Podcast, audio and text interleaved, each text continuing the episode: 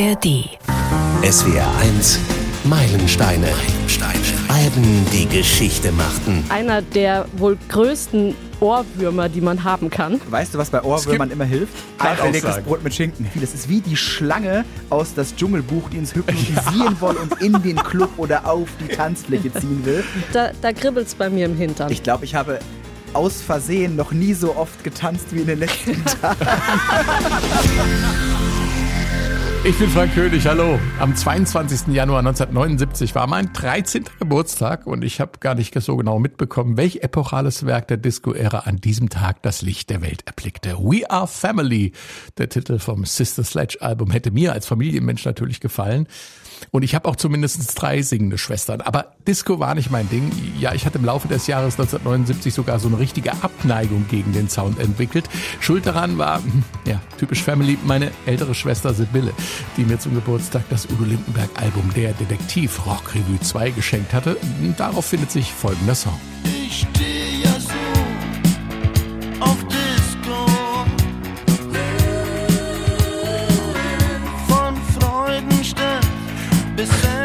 Udos bitter ironische Abrechnung mit der Disco-Ära. Ich muss sagen, durch diese äh, frühkindliche Prägung oder spätkindliche Prägung ist mir damals ein musikalisch wesentlich wertvolleres Album, wie ich heute finde, durch die Lappen gegangen. Wir kommen später noch auf Udos Song zurück. We Are Family, das Meilenstein-Album der Schwestern Sledge, komponiert und produziert von Nile Rodgers und Bernard Edwards, die damals mit ihrem Chic-Album C'est Chic für Disco-Furore sorgten. Darüber hinaus hatten sie sich aber noch nicht als absolute Top-Produzenten einen Namen gemacht. Das sollte sich ändern mit dem Album We Are Family und natürlich mit dem Titelsong We Are Family.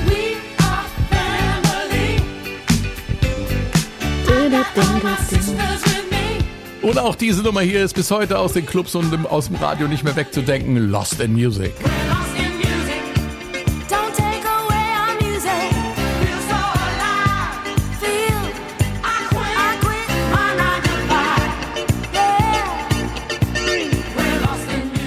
Ich begrüße aus der SWR Musikredaktion Katharina Heinius und Patrick Schütz. Hallo ihr zwei. Hallo. Hallöchen.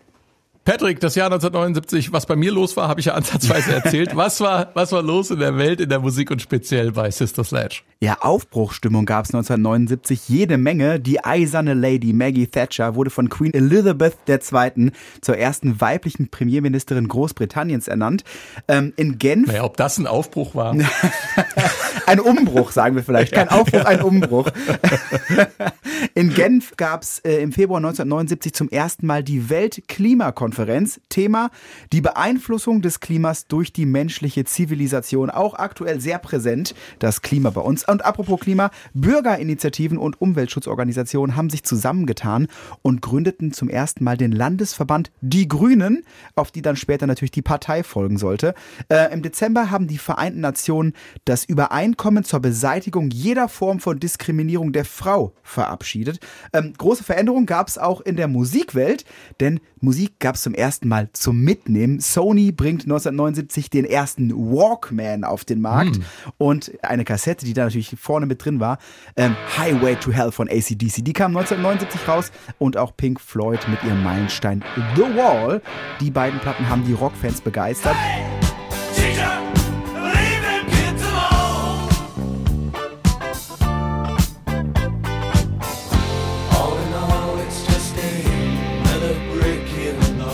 Aber irgendwie wie- war die ganze Welt noch so ein bisschen im Disco-Fieber. Die erste Nummer 1 des Jahres 1979, das war die hier, YMCA von den Village People.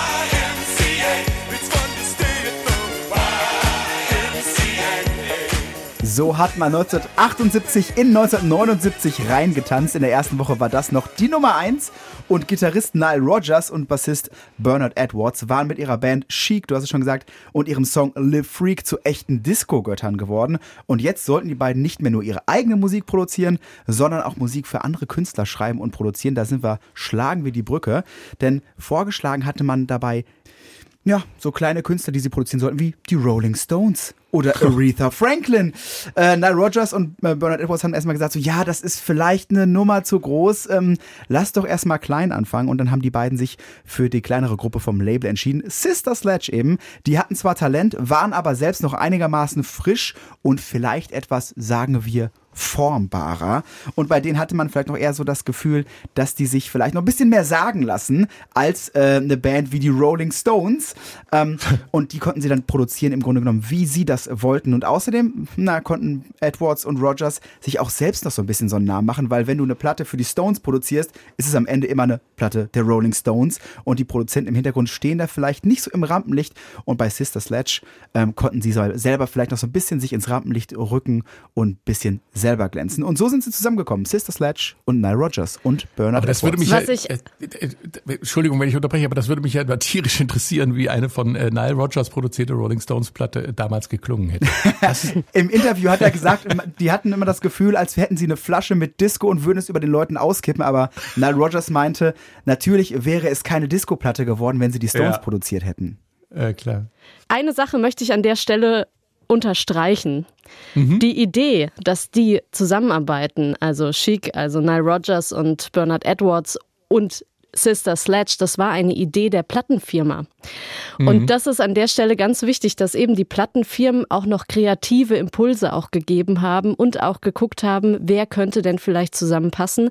Und dieses Album ist tatsächlich an einem einzigen Tag mit dem Präsidenten von Atlantic Records entstanden. Der hatte nämlich die Idee, die beiden zusammenzuführen. Und Also die, die haben Idee dann zu schon dem Album. die Idee zu dem Album und Ja. die Idee zu den inhaltlichen Themen auf dem Album. Mhm. Und das finde ich wirklich ganz spannend, dass das tatsächlich hier von der Plattenindustrie gewollt, gefördert und auch kreativ entwickelt wurde, dieses Album.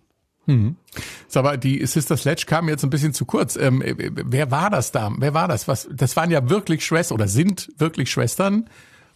Ähm, Ja, es, es sind tatsächlich äh, Schwestern, also Kim, Debbie, Johnny und Kathy. Kathy, die Leadsängerin äh, der der vier. Und äh, sie sind auch in einem sehr kreativen Haushalt, möchte ich sagen, groß geworden. Also ähm, die Eltern von den vier, äh, der Vater Eddie Sledge war ein ja damals schon berühmter Broadway-Star ähm, und das als Afroamerikaner auf dem Broadway. Er war einer der ersten und ähm, die Mutter der vier war Flores Sledge und die, sie war Schauspielerin und hat auch später Sister Sledge äh, gemanagt. Also sie war dann die Managerin ihrer Töchter. Und wen man nicht vergessen darf, ist ähm, die Großmutter Viola Williams. Sie war nämlich, also die Mutter von der Mutter der Schwestern, also von Flores Sledge. Viola Williams war eine große Opernsängerin, ein Opernstar, Ah. könnte man fast sagen. Und, ähm, und auch Bürgerrechtlerin, ähm, äh, schon in der Zeit, auch vor allem in den 60er Jahren. Und sie hat ihren Enkel Kindern Gesangsunterricht gegeben. Und von ihr haben sie natürlich viel gelernt, was Stimme betrifft, aber ähm, als Opernsängerin braucht man auch viel Disziplin, man muss viel üben und auch das haben die vier eben von ihr mitbekommen. Sie haben ja sogar als erstes, bevor sie als äh, Sister Sledge aufgetreten sind, sind sie ja, glaube ich, unter dem Namen aufgetreten, ähm, Williams Grandchildren Ja, oder Miss, Miss Williams Grandchildren, genau, so haben sie, haben sie sich als allererstes genannt. Ja. so? Auch schön. ist abgefahren. Ist abgefahren, vor allem, weil es ja wirklich äh, ein Familienprojekt äh, ist. Insofern stimmt ja We Are Family äh, offensichtlich hundertprozentig. Ähm, Katharina, warum ist We Are Family für dich ein Meilenstein? Als erstes ist natürlich We Are Family, ist einer der wohl größten Ohrwürmer, die man haben kann, weil man schon, wenn man den Titel hört oder liest, sofort mit wippt mit dem Kopf und sagt, We are family. Da, da, da, Man kann das da, auch gar nicht anders betonen, Nein, oder? kann man gar nicht. Also, also das, ist, das macht auf jeden Fall äh, diesen Song zum Meilenstein inklusive diesem Album, weil dieses Album manifestiert für mich die Disco-Ära der End-70er und gibt auch gleichzeitig das Motto vor. Wir sind eine Familie, also wir alle auf der Tanzfläche der Disco-Ära wir sind eine Familie, obwohl Nile Rodgers und ähm, Bernard Edwards das ja erstmal auf die Familie Sledge bezogen haben. Aber trotzdem ähm, vermitteln sie das Gefühl, dass wir alle eins sind. Also wir, die die Musik hören, die diesen Song hören, die dieses Album hören, wir sind eine Familie. Und ähm, das Album ist insofern dann für mich auch ein Disco-Konzeptalbum, wenn man so will, weil es ähm, für mich einen Abend, eine Nacht in der Disco äh, beschreibt. Also ich möchte mal ganz kurz die Titelliste öffnen. Die beginnt nämlich tatsächlich mit He's the greatest dancer. Also wir kommen in diese Disco rein und gucken aus, auf die Tanzfläche und sehen ihn. Ja, er, der, der tolle Tänzer mitten auf der Tanzfläche. Dann verlieren wir uns in der Musik, nämlich in Lost in Music. Dann kommt da vielleicht jemand, der mich gut findet, ähm, Somebody Loves Me. Ja, dann denke ich vielleicht über jemanden nach, Thinking of You. Dann sind wir eine Familie, We are Family. Dann ist es Easier to Love. Umso ne? später der Abend Umso später der Abend. Und you're, you're a friend to me. Dann verfestigen sich Freundschaften. Und dann, wenn es rum ist, dann will man einfach nochmal, nämlich One More Time. Und dann haben wir das ganze Album erklärt. Das ist ja die Verabschiedung quasi dann in den nächsten Freitagabend, Genau. wenn man wieder in der Disco ist, ja. Ja, und so ergibt das für mich auch irgendwie ein Konzeptalbum, das ja Nile Rodgers und Bernard Edwards auch konzeptionell für Sister Sledge konkret geschrieben haben. Mhm. Ich glaube, die hatten sich am Anfang noch gar nicht gesehen, ne? Das hat- Nein, das- die haben das- sich äh, tatsächlich erst zu den Aufnahmesessions getroffen, ja. Krass. Den SW1 Meilensteine Podcast gibt's auch in der ARD Audiothek und wer ihn dort abonniert, verpasst keine Folge. Und hier kommt der Opener des Albums, war vorab Single aus dem Dezember 78. He's the Greatest Dancer.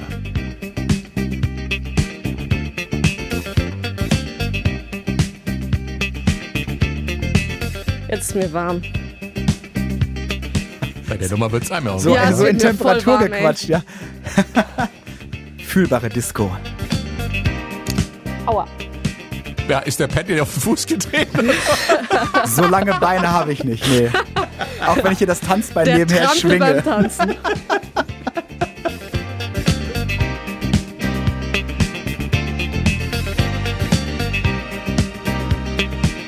Also Pat wippt auf jeden Fall auf der anderen Seite mit. Ja, und ich habe hab eine kleine imaginäre Funkgitarre in der Hand. Yes. Ja. Und ich sitze hier wegen Bahnstreik alleine und tanze solo.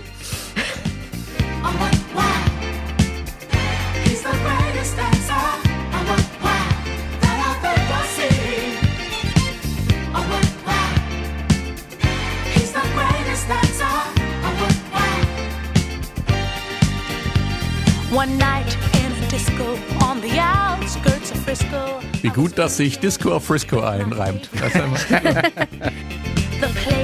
so boring, filled without a town is touring.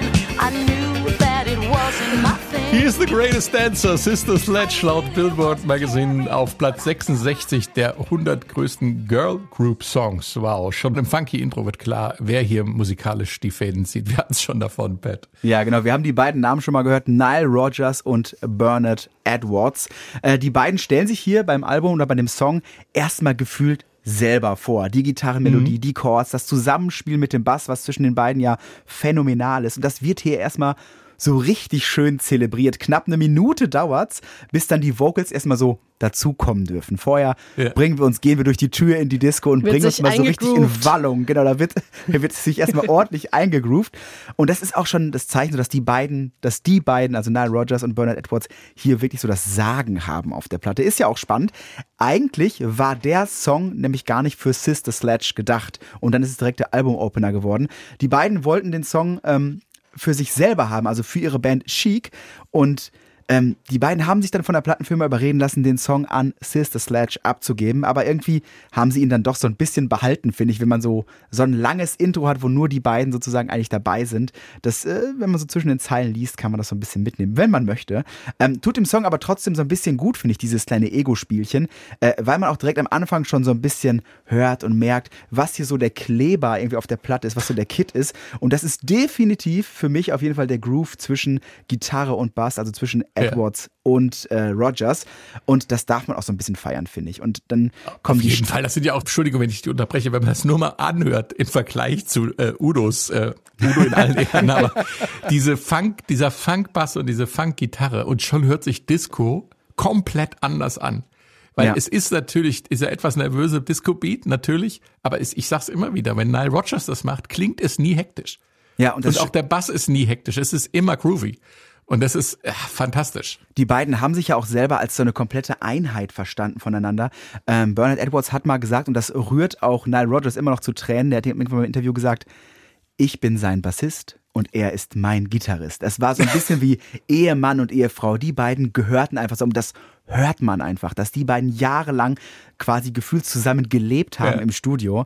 Und in diesem Song wird, wird äh, rollen die beiden sozusagen den Teppich aus, dann kommen die Streicher dazu, die Scheinwerfer werden quasi angeschmissen und dann dürfen Sister Sledge drüber tanzen. Es ist aber nie zu viel. Also jede Lücke ist Nein. geschlossen, Ja. aber es ist nie zu viel Arrangement, es sind nie zu viele Instrumente. Man kann alles schön voneinander trennen.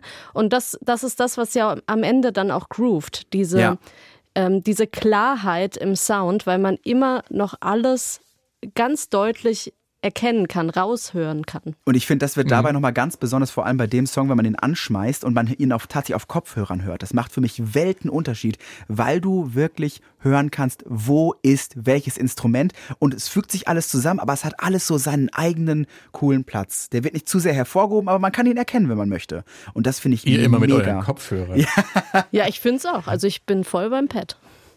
Ich höre das auch, wenn ich. Na egal, lass das. Die Sledge-Schwestern kommen, äh, kommen ja eigentlich vom Gospel und waren, wenn man der Legende glauben darf, ziemlich naiv, wenn es äh, um den im Song besungenen Disco-Lifestyle geht, Katharina. Naja, sie hatten damals noch nicht so viel Disco-Erfahrung. Zumindest unterstellt ihnen das Nile Rodgers. Sie waren halt gerade 16, 19, Anfang 20. Also ähm, sie, sie gingen so gerade los und raus in die Welt. Und, ähm, und der Text hier gerade in He's the Greatest Dancer ist ja schon auch an der einen Stelle zumindest recht schlüpfrig, wenn sie singen My Cream de la Cream, please take me home. Also es geht ja um einen, ja, äh, He's the Greatest Dancer, also der beste Tänzer auf der Tanzfläche, der natürlich Wert auf sein Äußeres legt und, und auch die Frauen abcheckt, ne? Das kann man schon so sagen. Und dann natürlich nie alleine nach Hause geht. Und, ähm, und sie, also Katie Sledge, sie singt hier die Liedstimme, sollte dann eben singen, sie hofft, dass ähm, er sie an dem Abend mit nach Hause nimmt. Das ist der Inhalt dieser Zeile. Und ähm, sie haben doch darum gebeten, diese Textzeile zu verändern in ähm, Please don't go home. Also, dass sie einfach noch ein bisschen länger dort bleiben. Aber das wollte Nile Rodgers nicht, weil er sagt, okay, ähm, aber in der Disco ist das so, ne? Da gehört sich das so. ja, also ich. Also es sind natürlich zwei unterschiedliche Blickrichtungen hier an der, Ja. an der Stelle. Ähm, und äh, da, da muss man sich überlegen, sie haben dann die Zeile so gelassen, wie Nile Rodgers das wollte, weil der hatte einfach ähm, das größere Ego am Ende. Und äh, aber ich kann Kathy Sledge da vollkommen verstehen, weil als Frau so äh, so in Anführungszeichen billig dann rüberzukommen, zu Ja. sagen, ich gehe mit jedem nach Hause. Man will ja als Ähm, das möchte Mädchen, man nicht. Genau, man Ja. möchte ja auch als junges Mädchen vielleicht nicht direkt irgendwie so ein Bild von sich in der Öffentlichkeit zeigen. Das ist ja vielleicht Genau. auch nicht so. Und sie, sie kommen ja auch aus einem christlichen Elternhaus Ja. und das war schon wichtig, ne, wie man sich da auch als Frau positioniert. Und äh, von daher, ich glaube, am Ende geht diese Zeile dann mehr oder weniger im Text unter zwischen den ganzen anderen Zeilen. Von daher ist es jetzt äh, nicht so schlimm oder hat nicht so eine große Tragweite. Ähm, aber es gab durchaus Diskussionen im Studio, die für die Geschwister Sledge leider in den allermeisten Fällen äh, leider äh, nicht gut ausgegangen sind, weil Nile und Bernard eben gewonnen haben. Ja, aber Aber Kathy, Kathy selber hat, glaube ich, das Ganze gar nicht so gesehen. Das waren eher ihre älteren Schwestern. Ne? Sie sagte, ich dachte ja, ich, ich, ja, nimm mich mit nach Hause, du wirst mich heiraten. Also die war, sie sagt auch heute noch, dass sie damals so ein bisschen naiv war bei dem Ganzen. also ich muss persönlich sagen, wenn ich das, wenn ich diesen Song jetzt so höre, ob da jetzt gesungen wird, Please take me home oder Please don't go home, ist mir am Ende völlig Lax. Also hätte für, hätte für mich halt auch jetzt noch keinen Unterschied damals. gemacht. Ich glaube, interessanter an dem Text ist noch, dass halt äh, Modemarken hervorgerufen Genau, darauf hervorgehoben. wollte ich gerade ah, okay. äh, abheben. Diese Modemarken-Selbstdarstellung, die es in diesem Song gibt, äh, das war laut Nile Rodgers das allererste Mal, dass äh, Marken so besungen wurden. In Textzeilen wie From His Head to His Toes. Halston, Gucci, Fiorucci, oder? Fiorucci? Fiorucci, Hier kommt, ja. hören wir mal rein. Arrogance but not. As a man, he's complete, my creme de la creme. Please take me home. Da war die Zeile auch. Sie singt's toll. Also sie, ja. äh, sie, sie, betont es auch toll.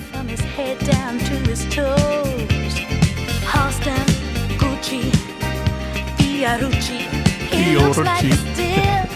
Äh, Finde ich schon interessant, weil Disco ja eigentlich ursprünglich aus der New Yorker Subkultur der 70er Jahre kam und ursprünglich wenig mit dem Markenkonsum zu tun hatte. So nach und nach kam dann Disco in den USA oder auch bei uns in den Mainstream. Beschleuniger war natürlich der Film Saturday Night Fever mit John Travolta und plötzlich wurde Disco zur Gelddruckmaschine, Markenfetischismus inklusive, äh, wie das so ist mit Jugendkulturen und öfter schon so war. Und da sind wir jetzt tatsächlich wieder bei Udo und seinem Schmähsong. Ist mir nämlich so aufgefallen, dass er genau das Thema aus Greatest Dancer in seinem Song veralbert, so passt das also nach 45 Jahren für mich endlich alles zusammen. Samstagmittag, kleine Probe vor dem Spiegel. Nehm ich die lockerlose Buntfaltenhose oder die aus Satin, ganz eng. Und dann drapier ich mir die schnelle Dauerwelle, die von Dr. Bügel. Und dann fehlt mir nur noch der Ibiza Glitzer-Ding. Ah, herrlich. Oh, das finde ich so gut. Der Text lustig, aber die Musik eher lasch. Bei Udo geht der Protagonist übrigens leer aus, was Damenbekanntschaft in der Disco angeht. Genau umgekehrt bei Greatest Dancer, da scheint wiederum die Lady den Kerl auf der Tanzfläche regelrecht anzuhimmeln. Und das ist schon so überzogen, dass ich inzwischen auch gar nicht so genau weiß, ob das Ironie ist. Was meint ihr? was, was mich da beschäftigt hat, ist vor allem, dass es so ein richtig schwieriger Zeitpunkt war, weil in den USA Ende der 70er, Anfang der 80er Jahre ja eine richtige Rezession war. Den Leuten ging es schlecht und ähm, äh, finanziell und in der Disco-Musik wird über Party, Glitzer, Glamour gesungen, also quasi Ja. genau das, was die Leute eigentlich gerade nicht hatten, weshalb dann ja teilweise öffentliche Verbrennungen von Disco-Platten vor allem äh, abgehalten wurden und das hat so ein bisschen was irgendwie das war so ein bisschen schlechtes Timing, glaube ich, irgendwie. Ja, oder so eine Sehnsucht äh, vielleicht auch, ne? Damit Also wären wir wieder beim deutschen Welt. Schlager der 50er, 60er Jahre, ne? Ja, ja, genau. Disco Lifestyle ist also immer auch ein optisches Thema. Kommen wir also zum äh, Cover Artwork. Da sieht man die Sister Sledge in ziemlich romantischer Atmosphäre, ganz in weißen Kleidern oder umhängen, wie auch immer, auf einem roten Sofa und ähm, ein Tisch steht auch im Raum, da sitzt auch äh, eine Sister drauf. Sieht interessanterweise gar nicht so nach Disco und Glitzer aus, Katharina. Naja, Disco ist ja, finde ich, nicht immer gleich auch Glitzer. Also sie sind elegant, würde ich sagen. Und ähm, sie haben auf jeden Fall modisch äh, es voll, voll in die 70er. Also man sieht ja auch, dass die Ärmel zum Beispiel so, so Fledermausartig so komplett über der Schulter hängen und, und gar, kein, gar kein Ende haben, ne? diese klassischen 70er Jahre Ärmelchen oder, oder dann ein Kleid, das halt über der Brust endet. Aber in jedem Fall sind sie einheitlich. Sie sind ähm, alle weiß. Ähm, es ist jetzt niemand direkt hervorgehoben. Ich meine, das Weiße ist ja auch so ein bisschen äh, äh, Bee Gees mäßig, ne? Die mit den weißen Anzügen darum standen, oder? Täusche ich mich da? Ja, kann man so sehen. Also für mich ist es tatsächlich so typisch 70er Jahre Kleidung. Es ist jetzt nicht mega Disco-mäßig, es ist auch jetzt nicht äh, großartig aufreizend oder irgendwas. Es ist für mich elegant. Schlicht, elegant 70er und das ist ja auch ihre Musik in gewisser Form. Sie ist eine schlichte Disco-Musik. Da haben sie auch Wert drauf gelegt. Rhythmisch ist da einiges los und das ist auch, auch ein Beat, der groovt und, und hervorgeht. Aber es ist Disco-Musik ohne viel Bling-Bling, sondern es geht wirklich um das Zusammensein, das Zusammengrooven, das Zusammentanzen. Es gibt jetzt wenig, äh, was so heraussticht, außer dass es einfach elegant ist. Ja, und das zeigt dieses Cover für mich auch. Ich habe noch einen Gedanken das- dazu, wenn, ja. ich, wenn, ich, wenn ich kurz darf. Ähm, ein Gedanken, den ich dazu habe, ist das Cover, wenn wir das so sehen, wir sehen diese vier Mädels mit diesen weißen Robenkleidung irgendwie an ähm, und darum herum ist aber alles irgendwie in so einem roten Licht und das hat für mich irgendwie so ein Vibe, diese anrüchige, rote, vielleicht erotisierte äh, Disco-Landschaft und dabei sind diese vier doch eher jungen, unschuldigen Mädels sozusagen. Das ist dieser, dieses Spannungsfeld, was sich für mich auf diesem Cover sozusagen äh, ähm, abbildet. Ich weiß nicht, ob das so die Intention dahinter war, aber das ist so der erste Gedanke, den ich dazu habe, wenn ich diese, diese vier Mädels in den weißen Klamotten in diesem roten Raum sehe. Das sind so die ersten Gedanken. Es sieht für mich aus wie ein Backstage-Bereich. Ja, ne? den so. Gedanken Ah, ich so, auch. okay. Ja, also wie, wie äh, Backstage in einer mit großem Spiegel, wo man sich davor fertig machen kann, äh, einer Sitzgelegenheit mit Tisch, wo man sich noch ausruhen kann Ah, vorher. jetzt ja. verstehe ich's. Ähm, also so wirkt es für mich eher. Ja. Vielleicht wie vor so einem Auftritt. Das Plattencover haben wir, aber wir müssen auch noch über Coverversionen oder äh, Neuinterpretationen äh, reden, denn äh, das ganze We Are Family Album war so prägend, dass es eine wahre Flut von Neuinterpretationen und einzelnen Samples aus den, aus den Songs gibt. Äh, da könnte man jetzt eine eigene Podcast-Folge draus machen. Fast jede Nummer wurde, wurde irgendwie zweit- oder drittverwertet. Auch hieß The Greatest Dancer, Patrick. Ja, das, das erste Mal, dass ich mit der Musik von Sister Sledge und äh, mit dem Song He's the Greatest Dancer in, in Berührung kam, das war in einem ganz anderen Kontext, nämlich das war Ende der 90er von meinem damaligen Lieblingsschauspieler Will Smith. Getting jiggy with it. Getting jiggy with it. Getting jiggy with it. Ah, ja. Für seinen Song Gettin' Jiggy With It hat er sich bei The Greatest Dancer oder hieß The Greatest Dancer bedient. Aber ganz ehrlich, so wie der Song grooved, ist es auch wirklich überhaupt kein Wunder, ähm, dass grundsätzlich die Musik von Nile Rodgers und von Bernie Edwards genutzt wurde, um in Hip-Hop-Songs gesampelt zu werden. Die genauen Beats, die Grooves, die lassen sich halt einfach gut loopen und das ist ja die Essenz von Hip-Hop-Beats. Und Rodgers und Edwards, die waren ja mit der Musik von Cheek äh, auch quasi mitverantwortlich für den ersten kommerziell erfolgreichen Hip-Hop-Song, den es je gegeben hat.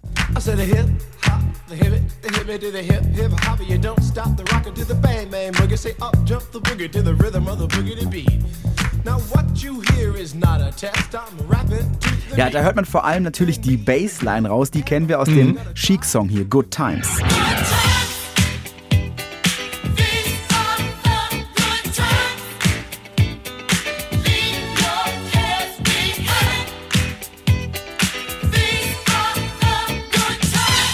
Ja, aber auch die Musik, die Edwards und Rogers für Sister Sledge geschrieben und produziert haben, die wurde mehrfach wiederverwendet. Zum Beispiel auch von der australischen Sängerin Danny Minogue, der jüngeren Schwester von Megastar Kylie Minogue.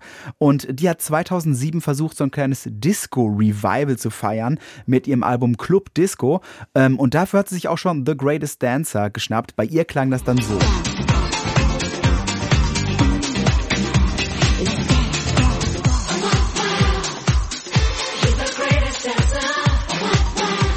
Jemand den Groove getötet.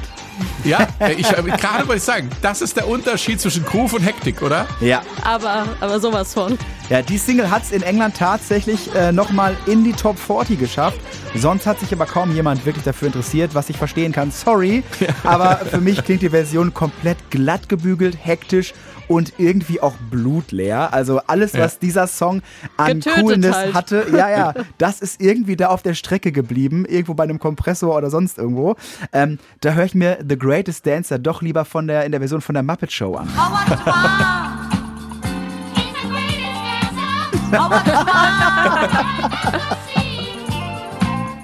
Da müssten wir jetzt das Bild zu haben, herrlich. Können wir in den Shownotes vielleicht verlinken? Das Video packen wir rein. Ja, da gibt's auch wundervolle Muppet-Kostüme zu sehen, natürlich, die wunderbar angezogen sind und dann tanzen. Funk und Disco haben ja bis heute einen unglaublichen Einfluss auf die Hip-Hop-Musik. Und äh, wenn euch Sachen wie Sampling und Hip-Hop-Kultur interessieren, dann hört doch mal bei den Kollegen Falk Schacht und Alba Witschek rein. Die in deren Podcast 50 Jahre Hip-Hop wird die Geschichte dieser Jugendkultur nochmal komplett aufgerollt. Den Podcast gibt's natürlich in der ARD Audiothek und den Link dazu findet ihr auch in unseren Shownotes am verlässlichsten bei swr1.de. Jo, äh, sprechen wir über Lost in Music, ein Song, über den im Melody Maker zu lesen war, dass er ein Stück Pop-Himmel sei. Ein Song über den einfachen Nervenkitzel des Ausgehens, der genauso aufregend ist wie das Gefühl, das er zu beschreiben versucht. Wie wahr, hier kommt Lost in Music. Dieser Bass ist auch immer geil, gell? Ja, Schön mit Auftakt. unglaublich.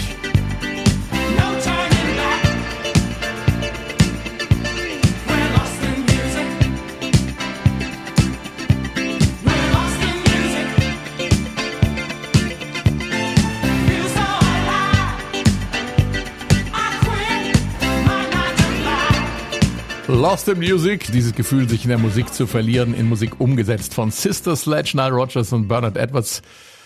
Wow, Katharina, was ein Groove. Das ist Wohlfühl-Disco-Musik. Wirklich. Wie so auf so einem Federbett wird man da durch die Disco getragen. Also ich finde, also eigentlich schon fast auch Balsam für die Ohren. Also ich höre es Ja. gerne, also wenn nicht, auch wenn nicht viel und oft, aber wenn ich es höre, dann höre ich es gern. Und es ist absolut sparsam und elegant instrumentiert. Und hier sind wir auch wieder beim Cover. Das ist absolut sparsam und elegant mit diesen weißen Roben. Und genau das fühle ich auch hier. Und das, äh, deswegen ist dieses Cover so gut und deswegen äh, ist diese Musik aber auch so beständig, weil sie eben auf das sich fokussiert, um das es geht. Es geht um Rhythmus, es geht um Melodien und es geht um Mitmachen. Und die Stimmen von Sister Sledge, diese, dieses weiche, melodiöse drüber singen, die können auch hart, wenn sie wollen. Und sie können auch wirklich rhythmisch prägnant. All das haben sie gelernt von ihrer Großmutter. Aber sie können sich auch einfach mit ihren Stimmen auf die Musik legen. Ja, und das ist das Besondere, ähm, finde ich, an, an diesen Songs oder auch an diesem Song besonders. Und deswegen hält er sich auch. Und, und wenn der gespielt wird, dann gehe ich auch auf die Tanzfläche. Und ich, was, was mich so, Entschuldigung, äh, wolltest du was sagen? Pat? Ja, ich, ich wollte noch was sagen. Ich wollte nur ihr Statement mit einem So unterstreichen.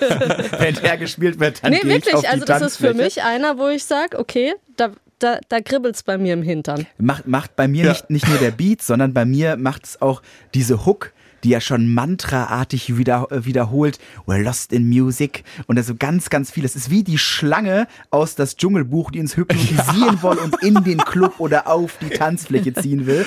Ja. Und das, das habe ich direkt vor Augen dabei und das finde ich super. Aber Es wie ist sowieso funktioniert das? Das würde mich ja. jetzt interessieren. Es wie funktioniert das? Wie kann es sein, dass ein Titel Lost in Music heißt und ich sofort das Gefühl habe, dass nur noch Musik um mich rum ist? Dass ich mich da drin verliere. Jeder denkt das. Weil wie macht, wie setzt, fantastisch gut komponiert ist von Nile Rodgers Mhm. und von Bernard äh, Edwards.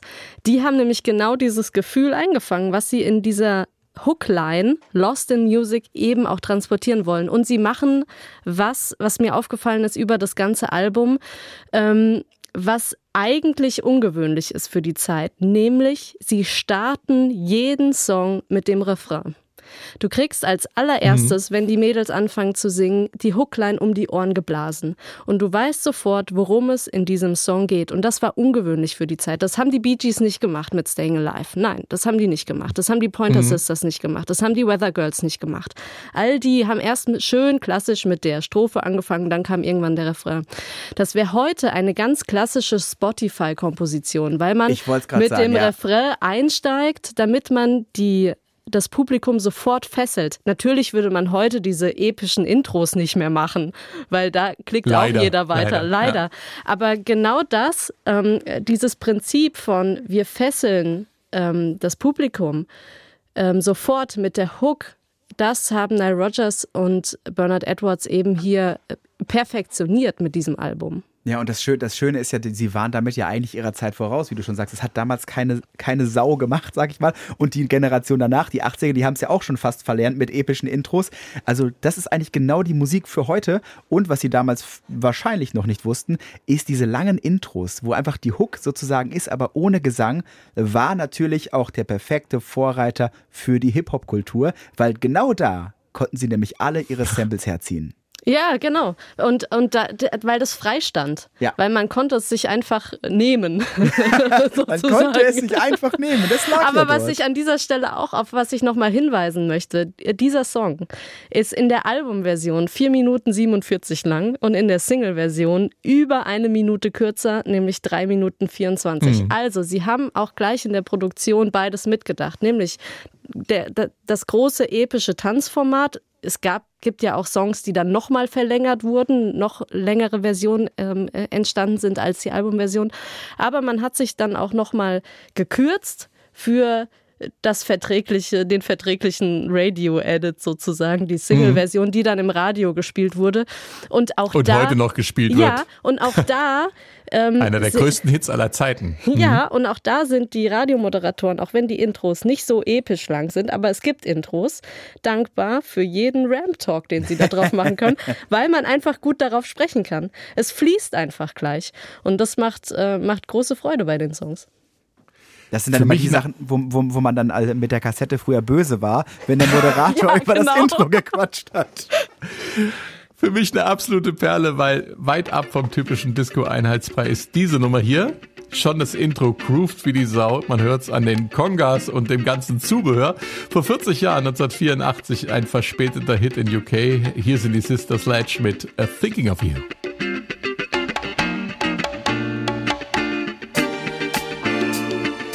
Hier hört man es wieder. Rechts auf dem Ohr haben wir die Congas. So ein Stimmt. bisschen in der Mitte, leicht links ist die Gitarre. Und ganz links ist dann die Hi-Hat. Und so haben wir dann aber ein Gewand und die Streicher machen die Fläche draus. Und jetzt sind wir drin. Der Gesang legt sich drauf Ja, auf, auf dieses Soundgerüst. wie so eine Decke. Oder Genau. wie das Outfit, was die Mädels auf dem Cover Ja, anhaben. genau. Sie verschönern das Sofa. Der Sound ist das Sofa und sie setzen sich drauf mit dem Gewand. Schönes Bild. There's no reason to live without you. What would I do with the love I give? Welche Nummer? Und seltsamerweise erst 1984 im Vereinten Königreich zum Hit geworden. Was war da los, Pat? Ja, in den USA war Thinking of You 1979 schon als B-Seite der Single Lost in Music rausgekommen. In Europa gab es den Song offiziell eigentlich gar nicht. Also der ist nie als Single da rausgekommen. Und ähm, für die vier Alben nach dem Album We Are Family ging es dann mit der Band, mit Sister Sledge, eigentlich nur in eine Richtung. Nämlich immer weiter bergab. Und 84 hatte dann jemand äh, den schlauen Gedanken, komm, äh, die Platte We Are Family, die, die war doch gut, da ist doch bestimmt noch was drauf. Komm, wir veröffentlichen einfach noch eine vierte Single fünf Jahre später von We Are Family und die hat auch wieder gezündet. Thinking of You war es dann und ist in England bis auf die Platz 4 äh, bis auf Platz 4 in den Charts raufgeklettert. Dann gab es, weil das funktioniert hat, 1984 nochmal eine Neuauflage von Lost in Music, hat auch wieder funktioniert. Und damit war dann der Weg geebnet für was Neues von Sister Sledge. Und 85 gab es dann auch in Großbritannien die erste Nummer 1 von Sister Sledge mit Frankie. Kathy Sledge hat äh, während ihrer Quarantäne in der Corona-Pandemie ein Interview gegeben und in dem hat sie erzählt, dass dieser Song tatsächlich ihre Lieblingsnummer während der Quarantäne war, weil oder ist zu dem Zeitpunkt, weil er eben so positiv ist und so gute Laune macht. Und sie singt ja auch gleich die ersten Zeilen. Sie startet mit Lasst mich euch allen von meiner Liebe erzählen, gebracht von einem Engel von oben, voll ausgestattet mit einer lebenslangen Garantie. Wenn ihr es einmal probiert, werdet ihr sicher sehen, es gibt keinen Grund zu leben ohne dich. Also es ist wirklich einfach ein sehr, sehr positiver und in die Zukunft, wirklich positiv in die Zukunft schauender Love-Song. Und ähm, den ja, hat, hat ihr geholfen, diese Quarantäne in der Pandemie zu überstehen. Auch für Nile Rogers ist Thinking of You übrigens das Sahnestückchen seiner Cheekside, wie er mal gesagt hat. Und auch äh, nicht nur von Katie, sondern auch von Kim Sledge. Äh, sie hat gegenüber dem Magazin Uncut erzählt, ähm, äh, es ist mein absoluter Lieblingssong, den wir je aufgenommen haben. Mit ihm kann man überall hingehen, ungeachtet des Publikums, der Demografie, der Altersgruppe, der Kultur. Und es ist einer dieser Songs, die einfach so voller Liebe und Ermutigung sind. Wenn wir ihn singen, dann werde ich glücklich. Kein Dabei waren die hm? Kein Wunder, dass die Schwestern da so eine relativ ähnliche Ansicht haben, oder? Ja, finde ich total schön. Ja, wirklich sehr familiär und äh, kann man sich ja auch vorstellen, weil der Sound ist ja auch, der trägt dich ja auch durch den Song und, ähm, und strahlt einfach positive Energie aus. Mhm. Obwohl so ganz friedlich ist es mit denen nicht zu Ende gegangen. Ne? Die haben sich schon auch zerstritten später. Später dann ja. ja. Dabei waren die Aufnahmen zu Song auch nicht so locker flockig, wie die äh, Nummer das vermuten lässt, Katharina. Naja, es, äh, also die Aufnahmen waren ja sowieso eher so, äh, es gab ein Produzentenduo, wir haben es schon angesprochen, Nile Rodgers und äh, Bernard Edwards und dann die vier Schwestern. Und zwischendrin irgendwie wahrscheinlich äh, die Mutter der vier, die ja auch ein bisschen Ahnung hat. Und dann, äh, man muss sich das so vorstellen, es wurde ein Termin festgelegt, wann die Sessions stattfinden und, ähm, und alle Beteiligten waren da. Aber die Schwestern haben die Songs tatsächlich nicht vorher gehört. Und es gab auch keinen Text vorher. Erst im Studio, als es darum ging, den Song aufzunehmen, gab es Musik zu hören und den Text dazu. Und das gab oder das war insofern schwierig, weil sie ja auch viel mit Harmoniegesang arbeiten. Und da haben die Schwestern auch großen Wert drauf gelegt, dass das stattfindet, weil sie damit sich ja auch schon äh, etabliert hatten und auch ihre Fans kannten sie schon da. Und ähm, das heißt, dieser Harmoniegesang, der musste, das musste alles ad hoc entstehen. Das konnte man nicht vorbereiten. Und wie gern macht man das tatsächlich im Vorfeld? Das kenne ich auch, dass man sich, dass man sich trifft und überlegt, wie können wir die Harmonien setzen? Wer singt welche Stimme? Das muss man ja auch erstmal sortieren zu viert. Wir haben natürlich eine Liedstimme, aber es gibt dann immer noch drei Stimmen, die natürlich drei unterschiedliche Töne singen können. Und das muss man erstmal festlegen. Und das dauert. Das, das braucht seine Zeit, bis man da wirklich eine coole Harmonie gefunden hat. Und dafür war Debbie Sledge zuständig. Die, das war diejenige, die so die, die Harmoniekrone auf hatte, gerade im, im Background-Gesang der drei. Und die hat sich ganz oft mit Bernard Edwards in die Haare bekommen, weil äh, der natürlich an seinem Arrangement irgendwie, f- der, der hat da dran festgehalten und war wenig flexibel und ist wenig auf die Ideen von den Schwestern eingegangen. Und da gab es natürlich auch das ein oder andere Problem im Studio und Nile Rodgers war dann immer der, der dann vermitteln musste zwischen den beiden Parteien. Ja, ich fand, ich fand aber den, den grundsätzlichen Ansatz, warum die nichts vorher gehört haben, fand ich aber irgendwie, fand ich den Gedanken ganz ja, schön. finde ich auch. Also der grundsätzliche Ansatz ist ja, dass ähm, Nile Rodgers und Bernard Edwards eben mit Spontanität gearbeitet Genau, haben. ja. Und das haben sie auch mit Schick. Aber bei Schick war es so, dass die sowieso alle unvorbereitet ins Studio gekommen sind, ja, und das ein Heidendurcheinander war. Und bei Sister Sledge, das waren disziplinierte junge Frauen, die einfach sich gerne gut vorbereiten auf ihre Studiosession und da nicht einfach reinpurzeln wollen ähm, oder wollten. Und das mussten sie in dem Fall. Sie haben es sie haben's sehr, sehr gut gemacht. Und ähm, es sind tolle, auch tolle Harmoniegesänge entstanden, tolle Backing Vocals. Aber der Druck, glaube ich, für die jungen Frauen, da jetzt was wirklich ähm, Prägnantes und Gutes direkt hinzubekommen, der war, glaube ich, hoch. Und da waren die, die jungen Frauen, die waren noch nicht so geübt, was das angeht, nicht so locker wie, wie eben Nile Rodgers und Bernard Edwards. So, jetzt aber. Wir kommen zum Titeltrack des Albums. Hier ist die Hymne We Are Family. Ich habe ja seit, äh, seit Tagen einen Ohrwurm und ich weiß auch nicht, wie ich den bis zum Wochenende loskriegen soll. Weißt du, was bei Ohrwürmern immer hilft? Ich wollte es gerade auch sagen. Brot mit Schinken. Ja, super. habe ich ja den nächsten.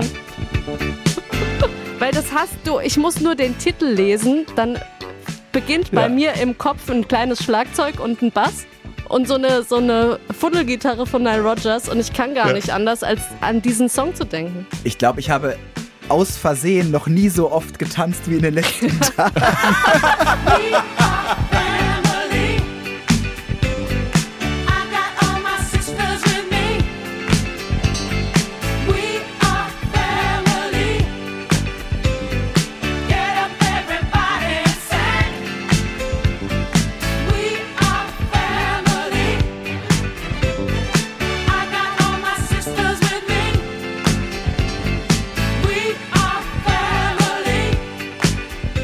haben wir es auch wieder. Wenn die Vocals einsetzen, geht was anderes weg. Es wird Raum geschaffen. Es gibt eine Lücke, die wird sofort gefüllt.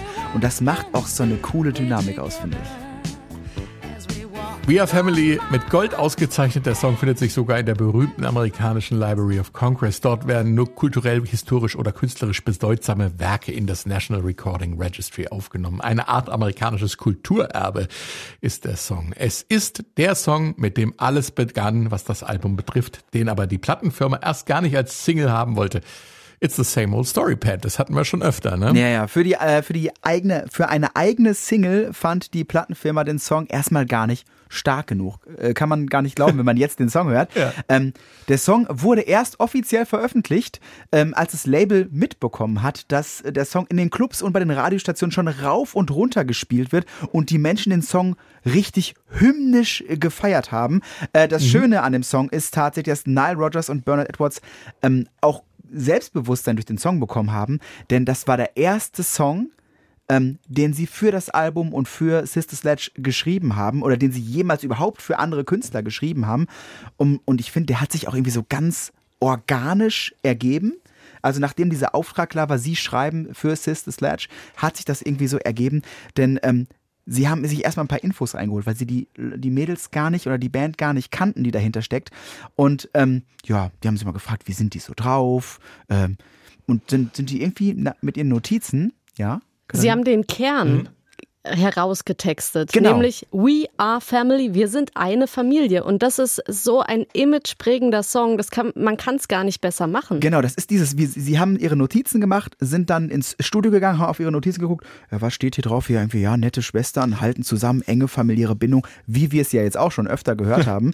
Ähm, und genau mit den Infos sind sie ins Studio, haben dann We Are Family geschrieben. I Was ja got wirklich, all my sisters I got- with me. I got- Das wäre heute der totaler TikTok-Trend, weil wenn man sich das Video anguckt, sie machen auch eine kleine Performance, zeigen auf ihre Schwestern und zeigen dann auf sich.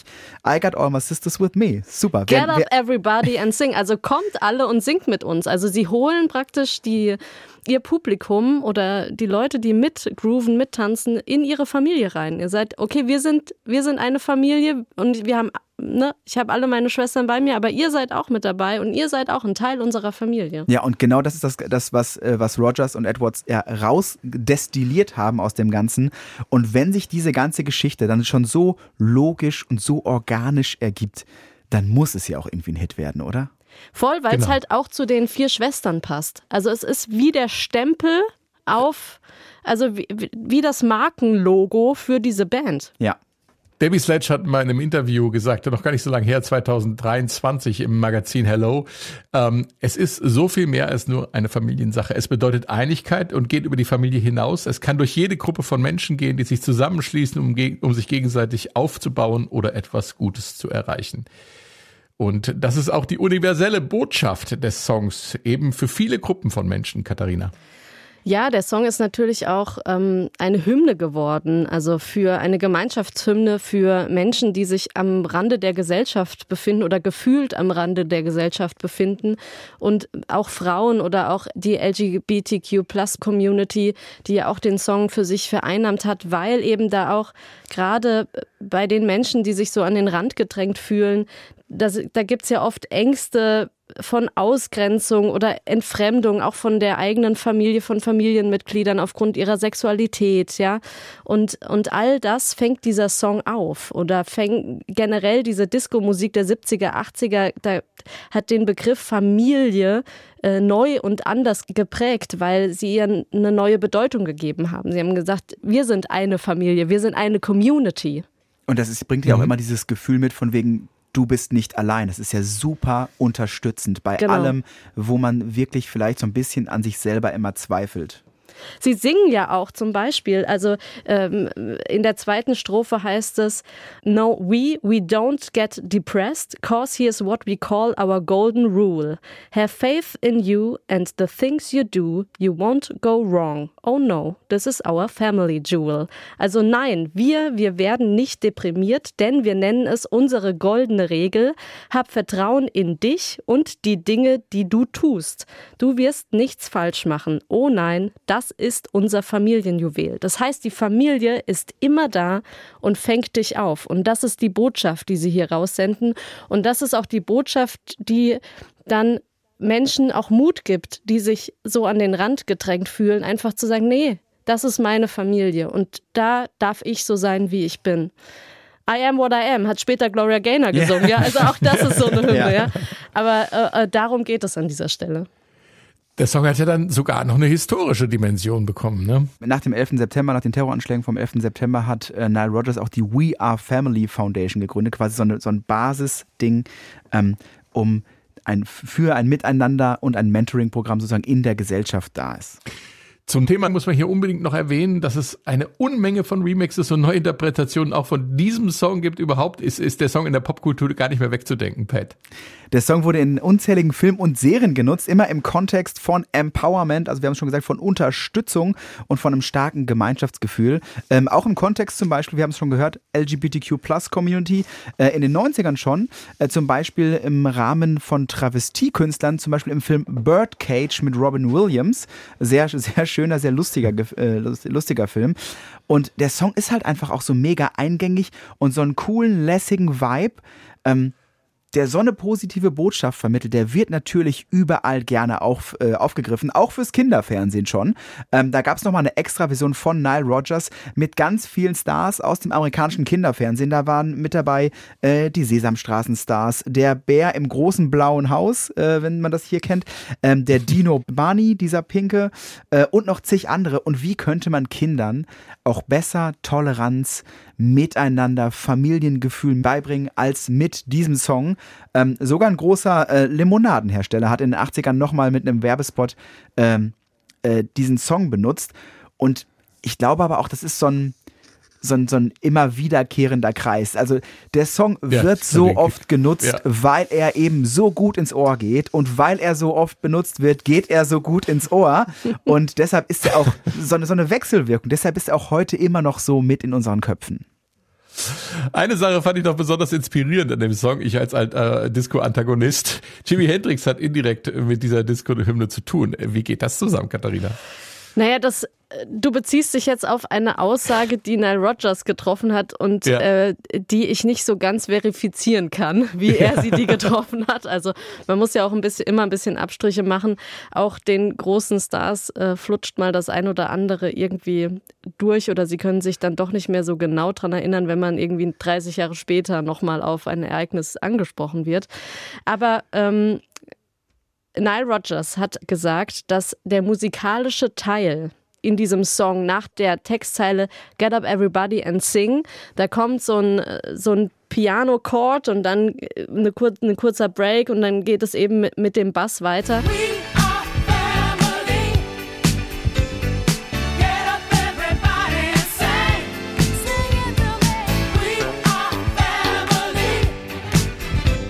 dass das aus einem Song stammt namens Do What You Wanna Do von einer Gruppe namens Children of God, ähm, die in Woodstock gespielt haben, auf dem legendären Woodstock Festival 69. Haben sollen, ne? Also so richtig Ja. haben wir es nicht rausgekriegt. Genau, also wir, wir konnten das nicht so ganz verifizieren oder ich konnte das jetzt nicht so ganz verifizieren. Ähm, ich kann mir vorstellen, dass Nile Rodgers auf dem Festival war, weil er hat ja in New York gelebt und Woodstock war jetzt nicht so weit. Dass er dort war, kann ich mir gut vorstellen. Dass diese Band da gespielt hat, weiß ich nicht. Und ob es diesen Song zu der Zeit schon gab, weiß ich auch nicht, weil ich habe nämlich diesen Song gefunden von einer anderen Band, Do What You Wanna Do von T-Connection, auch einer Disco-Funk-Band, die diesen Song allerdings ähm, erst äh, 77 rausgebracht haben und der klingt tatsächlich ein bisschen so wie dieser Break.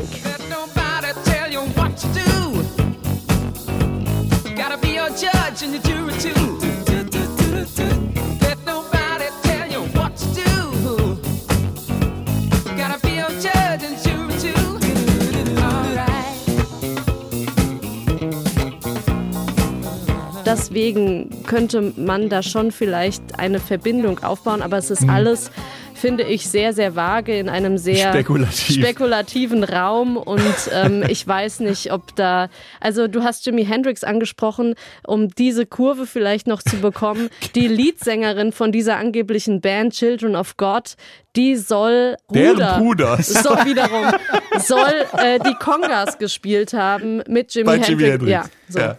Aber also die Sängerin Martha Velas gibt's wirklich. Die gibt's wirklich, das habe ich gesehen. Aber de, de, das, den Rest konnte ich auch nicht verifizieren. Ja. das, Also vielleicht, Ja, also sind wir jetzt beide dran vielleicht gehen wir das auch mal, auch mal weiter an euch da draußen, an unsere Meilenstein-Hörer. Hört euch diese Stelle mal an. Kommt wirklich ge genau nach der Textzeile Get up everybody and sing. Da kommt so ein, so ein, so ein Piano-Break und dann kommt ein ganzer Break und dann kommt ein Bass. Also wenn euch da irgendwas auffällt, welcher Song das sein könnte und, oder von wo sich da ähm, Nile Rogers hat inspirieren lassen können, dann schreibt bitte gern an meilensteine.swr.de. Wir würden uns Freu sehr, mich. ja, wir würden uns sehr freuen, wenn, wenn ihr da draußen, wenn sie das entwirren können Genau. einmal. Ah, ja, manchmal sind die Geschichten doch einfach nur zu gut. Die müssen einfach erzählt werden. Jetzt, wir machen ein kleines Häkchen dran und sagen, wahrscheinlich nicht ganz richtig, aber egal. Es ist eine schöne Geschichte. Was hat We Are Family mit Jimi Hendrix zu tun? Egal. Zum Thema kleine Referenzen zu anderen Künstlern. Die Albumversion von We Are Family ist ganze 8 Minuten 19 lang. Katie Sledge improvisiert da sehr schön und im Hintergrund wird gefeiert. Äh, So wie zuvor schon bei äh, Got to Give It Up äh, bei Marvin Gaye. Hören wir jetzt mal hier rein in die Fete. Die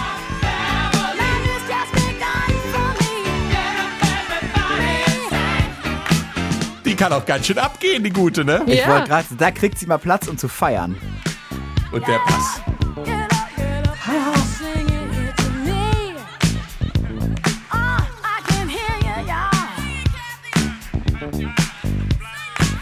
Da, sing it, Kathy!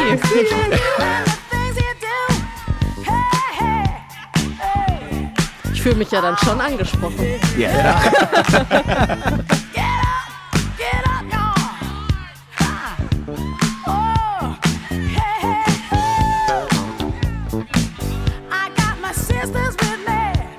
Deshalb sitzt du nicht so äh, Ich kann ruhig nicht so auf dem ruhig Stuhl. sein. Ja? Nee, ich wackel heute auch irgendwie die ganze Zeit, ich weiß auch nicht.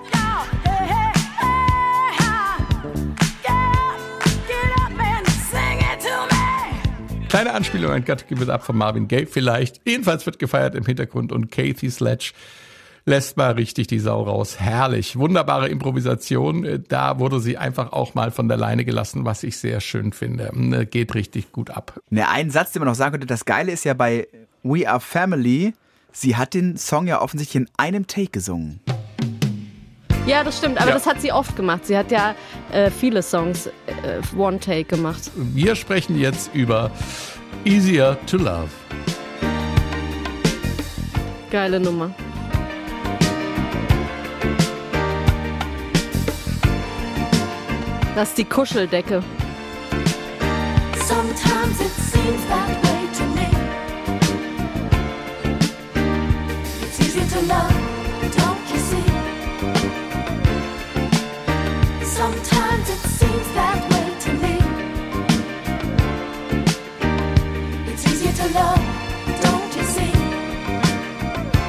Easier to Love. Es ist einfacher zu lieben. Ein Song, der dir, Katharina, besonders am Herzen liegt. Lass uns wissen, warum. Weil er nicht aktueller sein könnte. Also es ist äh, für mich ein Song, der immer wieder auch ähm, Gehör finden sollte. Es geht nämlich um Liebe. Es ist Easier to Love ist sozusagen das All You Need Is Love der Disco-Ära. Ich wusste, dass ein Beatles-Vergleich kommt. Ja. Aber es stimmt, ja. Ja, weil es geht einfach darum, dass ähm, die Liebe alles ist und dass es auf der Welt viel zu viel Schmerz und Leid gibt und viel zu viel Kriege, die ausgetragen werden. Und dass wir Menschen doch eigentlich alle nur eins wollen, nämlich lieben und geliebt werden. Und darum geht es in diesem Song. Also es gibt äh, in der zweiten Strophe singt sie Give a person a little might. Well, that don't make him right. And I hope and pray, oh please let the children play. All the killing each other, you should be loving your brother. Gib einem Menschen ein wenig Macht. Nun, das macht ihn nicht besser. Und ich hoffe und bete, oh bitte lass die Kinder spielen. All dieses gegenseitige Töten, du solltest deinen Bruder lieben. Also es, sie, es geht tatsächlich um Kriege, die auf der Welt stattfinden und, und Menschen, die sich ähm, aus Gründen von Dritten äh, äh, töten und umbringen und dabei sollte doch die Liebe über allem liegen. Also Flower Power. Genau das, was die Beatles eben mit All You Need Is Love auch ausgesagt haben. Ne? Wir brauchen Liebe auf der Welt und das ist das, worum es geht. Und dieser Song ist, ähm, finde ich tatsächlich, ist ein Herzstück auf diesem Album, also ein ganz besonderer Herzenssong. Ein schönes Schlusswort, äh, Katharina, aber stopp, wir sind noch nicht am Schluss, Pat. Äh, Was ist das Vermächtnis von We Are Family? Jetzt, jetzt wird's, jetzt wird's ein wilder Sprung, das sage ich euch. also für mich persönlich, ha, Lecker. ja, genau, es wird lecker, denn für, für mich persönlich ist diese Platte so, so wie eine richtig tolle Pastasoße. Ja, also verrückter Vergleich, vor allem verrückter Sprung nach dem Thema gerade. Ähm, aber dieses Album hat, wenn man es vergleicht, es hat wenig Zutaten. Also stattdessen sind irgendwie Bass, Gitarre, Drums, Vocals. Es sind einfache Zutaten, wenig Gewürze. Hier sind aber, die sind einfach perfekt aufeinander abgestimmt. Das sind gute Zutaten und dadurch klingt das ganze Album, wir haben es vorhin schon mal gesagt, nicht so überladen. Das macht es so leicht. Das macht es so bekömmlich, möchte man fast sagen, ja. Ähm, wir Immer wieder lecker. Immer wieder lecker, genau. Wir können jede einzelne Zutat richtig gut schmecken und hören, weil sie auch Raum für sich bekommt. Also wir hören immer genau das, was da bei der Gitarre und was bei dem Bass passiert, was bei den Kongas, was bei den Streichern passiert. Darüber kommt dann wieder Parmesankäse, wieder, wir sind wieder bei der, bei der weißen Farbe, über die Soße quasi der Gesang. Und ähm, so unterstützen und ergänzen sich die einzelnen Zutaten. Und wir verstehen jede einzelne Zutat, wir verstehen, wie es miteinander verschmilzt. Und das macht das Album eben für mich wie eine gute Pastasoße. Und auch einfach zu einem echten Klassiker, der immer wieder funktioniert. Man Ich finde es großartig, Entschuldigung, Katharina, wenn ich dazwischen kretsche, aber Pat, ich finde es großartig, dass du jetzt wie Stefan auch anfängst mit Musik zu kochen.